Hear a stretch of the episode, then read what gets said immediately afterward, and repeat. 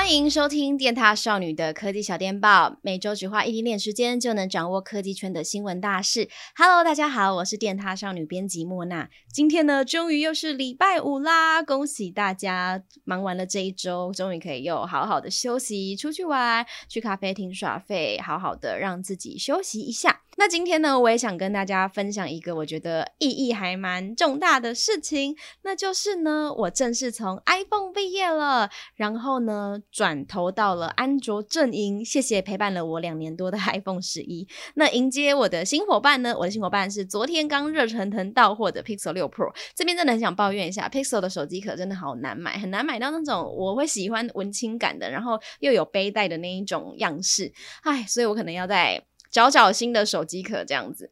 那我觉得这件事情为什么对我来说很重要呢？其实真的蛮跳脱舒适圈的啦。因为虽然就是进编辑部以来，我开箱过很多的安卓手机，然后每个品牌应该都至少有摸到几只过了。但我自己本身真的是这七八年来都是用 iOS 嘛，所以其实对安卓系统有很多不熟悉的地方。我之前可能要评测安卓手机的时候，可能有些操作我都要上网查资料说，啊要怎么按啊，去哪里找才可以找到这个功能。那就是我已经很习惯，就是搭捷运了。那现在我要开始转乘公车，骑 U-bike 到我的目的地，希望我可以快点习惯这件事情。然后我想跟大家分享，我为什么会换手机呢？主要原因其实还蛮肤浅的，就是 主要是我非常非常喜欢 Pixel 的拍照风格。我第一次接触 Pixel 是 Pixel 三的时候，那我很喜欢 Pixel 拍照起来那种很舒服、很自然的温润感，它的色彩是很扎实的，然后它不会像。呃，比如说 iPhone 啊，比如说像三星的手机，就是非常的强调亮光啊、暗部，所以呢，其实 Pixel 拍出来照片，我会觉得它是很好调色修图的。总之，我就是跟上了我各位的山友大神的脚步，然后期待呢，可以拿着 Pixel 六 Pro 上山拍银河这样子。可是这不是叶配哦，这真的不是叶配，因为它还是有非常多缺点啦。比如说它耗电真的比想象中快很多，然后自拍画质有够烂的，然后机身也是会热热的。不过它热热的真的不是发烫，就是热，然后稳定一直热下去，但也算暖暖包啦。不管好，反正呢，我就是换手机啦。那以后如果有人呛我是 iPhone 仔的话，我就可以呛回去了，呵呵。好，那我们刚才聊到 Pixel 嘛，我们现在来聊聊一些 Pixel 6近期相关的新闻。这是我们的第一则，就是呢，近期应该有蛮多人都已经拿到了 Pixel 六系列，然后已经开箱，很开心的在使用了。可是呢，国外的网友好像就没有那么的幸运了，因为有国外网友在 Twitter 上面发文表示，说他在按这个 Pixel 六按键电源的时候啊，发现这个荧幕竟然出现了闪烁，还有绿色条状的闪烁，就很像荧幕坏掉这样子。更夸张的是，荧幕竟然出现了重复的开孔，因为 Pixel 6是那个挖孔荧幕，然后它其实荧幕的时候都必须要多做一个，我不知道那一层是什么，反正就是因为 Pixel 6是挖孔荧幕嘛，所以再来说镜头那一块是的确要特殊的开孔的。但是这一次呢，网友发现好像它上面出现了重复开孔，就变成说两个圆形叠在一起，变成很像一个葫芦的形状。我就觉得说，哇，这个也太扯了吧！因为前面两个就是呃，算是还蛮常出现的灾情毕竟它是用 OLED 荧幕嘛，然后闪烁真的就是 OLED 荧幕最常会出现的事情。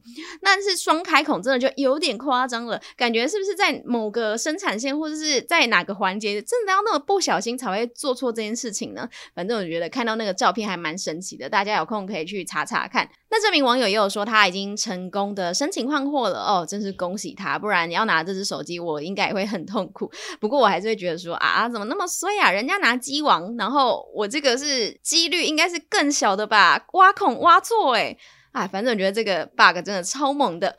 那另外针对这个荧幕闪烁的部分，Google 也有出来解释说，这个荧幕出现闪烁呢，是按电源键的时候会出现的正常现象，不代表说硬体是有问题的。嗯嗯嗯。啊，硬体荧幕有问题，不就是硬体有问题吗？嗯，好啦，不知道，给大家自己去解读。反正我就觉得这句话怪怪的。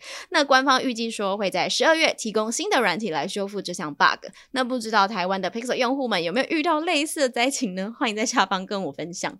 第二的新闻，我们来聊到 Netflix。Netflix 进军游戏界了耶，这也太神奇了吧！之前就有耳闻说 Netflix 可能要开始做游戏，但我那时候就觉得说，怎么可能？人家影集串流影音平台做的好好的，干嘛要在那边做游戏？结果竟然是真的，他们在本周呢推出了五款游戏，而且台湾也玩得到哦。就只要你有 Netflix 的会员的话，你就可以直接进去玩，而且是没有广告的。方法是你进到 Netflix 主页之后，你就会看到全新的游戏选项跟分页。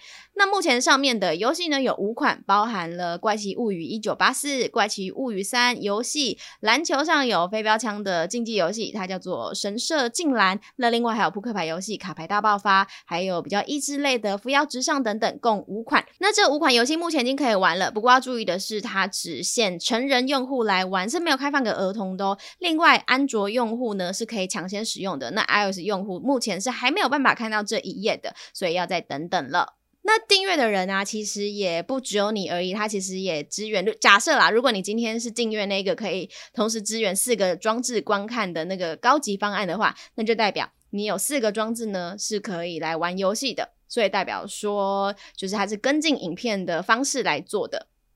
如果大家想试试看的话，尤其你又是安卓用户，又有安卓平板的话，真的可以来试试看。Netflix 也有表示说，他们之后会推出更多不同的游戏，然后也会持续的改善手游体验。如果大家未来还想要玩游戏，就是不止看戏的话，也可以好好的来订阅一下这个 Netflix。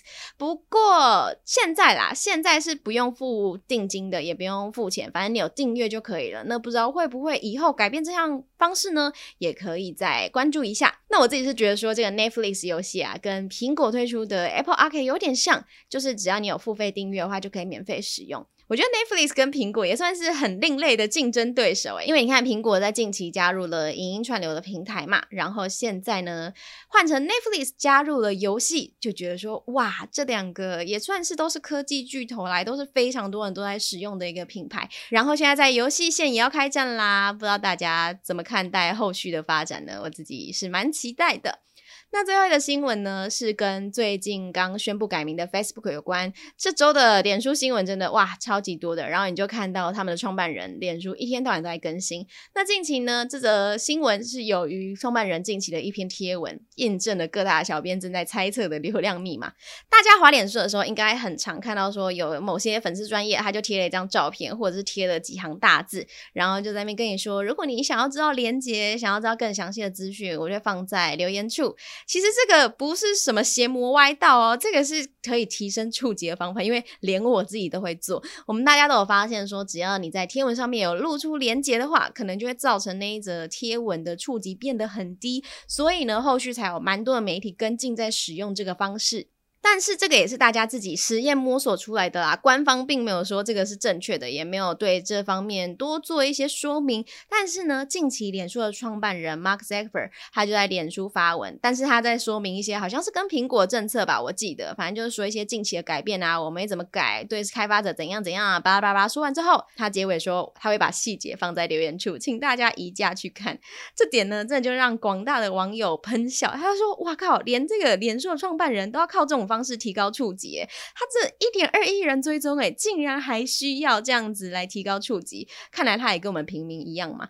而且这件事情呢，也真的就是验证了各位小编的想法没有错，留言处放连接是比较不会影响贴文触及的。我觉得这件事情非常有趣，大家可以去观察看看。